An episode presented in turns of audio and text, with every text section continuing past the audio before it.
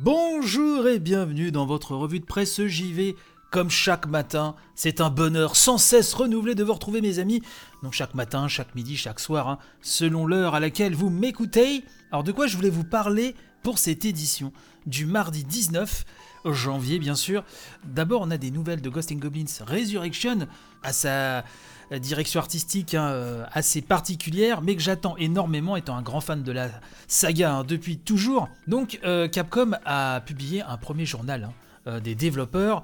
On retrouve Yoshiaki Hirebayashi, un chef producteur sur le jeu, Peter Fabiano, producteur, et donc il nous parle effectivement du côté hommage de cet épisode qui, dès ses premiers stages, va reprendre vraiment pas mal d'éléments, pas mal de, de scénographie d'ennemis hein, iconiques euh, de la saga. Si vous êtes fan euh, et plus précisément des deux premiers épisodes, c'est vrai qu'on voit pas mal de séquences qui nous rappellent vraiment les, deux premiers euh, volets de la série Makai Mura, hein, dans son appellation japonaise d'origine.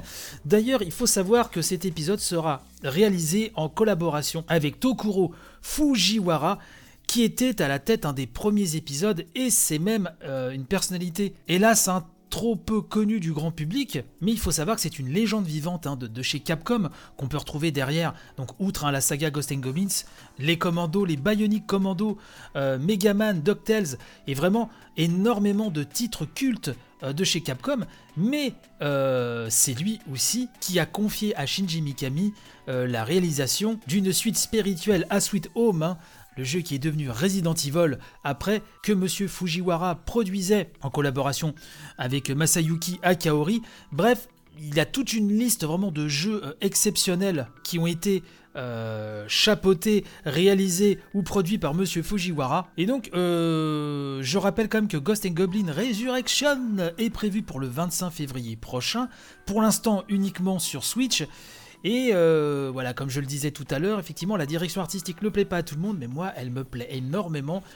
Et j'ai hâte donc euh, de m'y plonger. Euh, je voulais vous parler aussi ce matin de la série The Last of Us, hein, qui devrait être diffusée sur HBO, qui a changé de réalisateur. Alors, souvenez-vous, à la base, hein, ça devait être le, réalisateur de Tchernobyl, à savoir Johan Renck, mais qui finalement, pour des raisons de planning, hein, de calendrier, ne pourra pas assurer euh, donc ce poste-là sur la série euh, The Last of Us.